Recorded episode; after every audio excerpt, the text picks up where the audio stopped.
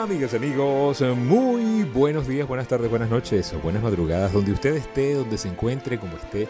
Esperamos que esté muy bien. Les habla Rafael Hernández y para mí es un privilegio compartir esta palabra de aliento con cada uno de ustedes. Agradecido por todo el cariño, por toda la oportunidad que nos dan de llegar a más y más corazones y más y más personas a través de esta vía tan espectacular que se llama podcast que llega a miles y miles de personas a través de toda la plataforma. Gracias por seguirnos todos los días. Tenemos palabras de aliento a través de los podcasts y también eh, dos veces por semana en nuestros grupos de WhatsApp y Telegram. Así que un abrazo para todas y todos. En el episodio de hoy, todos tenemos un poquito de luz y un poquito de sombra. Por eso, no juzgues.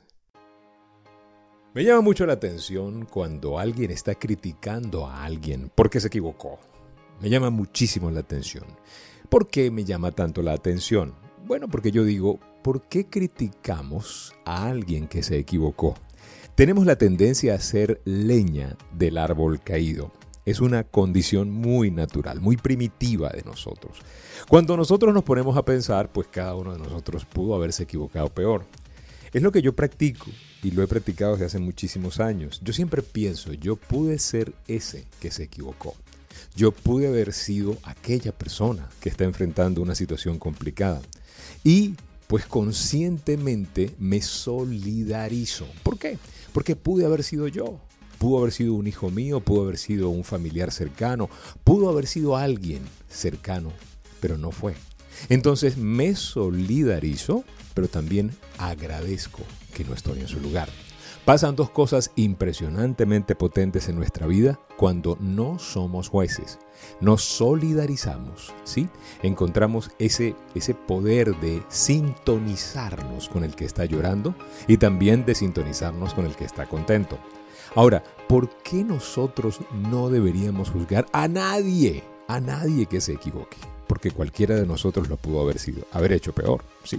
Usted y yo pudimos haber cometido un error aún más garrafal que ese que tanto critica la gente. O lo, haría usted o lo haría alguien muy, muy cercano. Eh, escuché una vez a alguien que dijo, no juzgues a alguien simplemente porque pecó diferente a ti. Los pecados son pecados, las manchas son manchas, no hay grises ni pequeños, no hay mentiras eh, medias o medias verdades, es mentira o es verdad, es blanco o es negro. No hay tibios en el mundo de Dios. Para Dios, o estás bien o no estás bien. Pero Él no admite los tibios, o no le gustan, o no le simpatizan, pues. Ahora tú y yo mejor nos sentamos en la silla solidaria, en la silla del que entiende, en la silla del que no juzga, no en la silla del escarnecedor.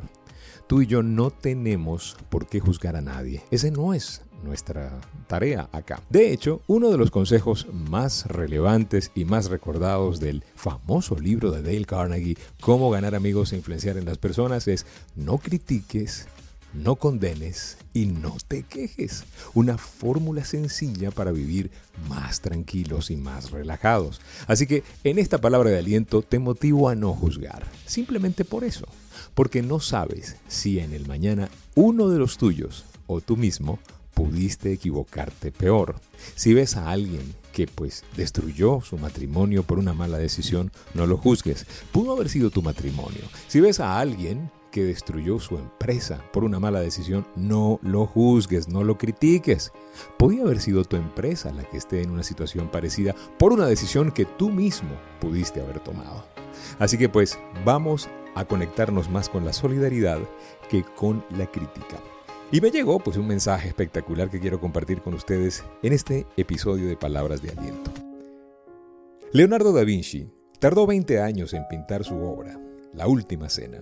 Debido a que era muy exigente al buscar a las personas que servirían de modelos, tuvo problemas en iniciar la pintura porque no encontraba el modelo para representar a Jesús, quien tenía que reflejar en su rostro pureza, nobleza y los más bellos sentimientos.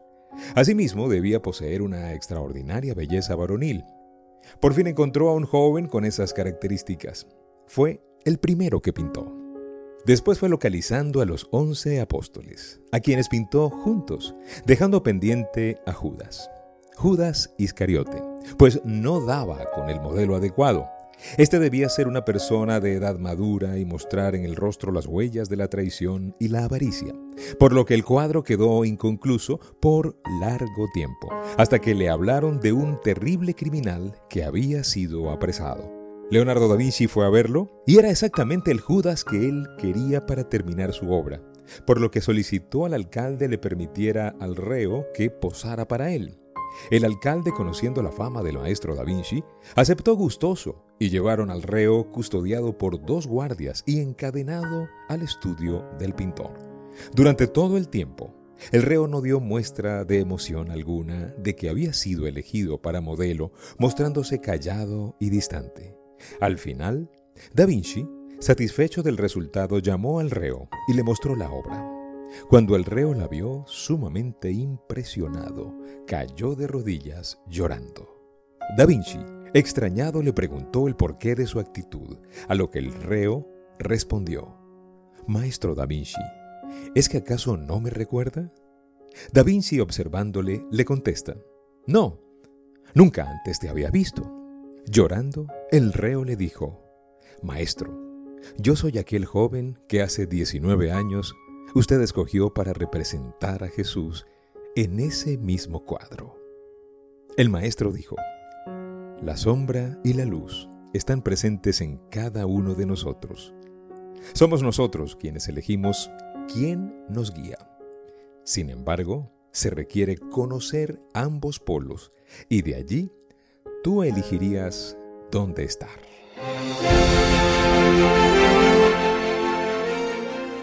Muchísimas gracias por escuchar esta palabra de aliento en el día de hoy. Gracias, gracias por compartir este mensaje de esperanza con más personas. No olviden no juzgar, no critiques, no condenes, no te quejes.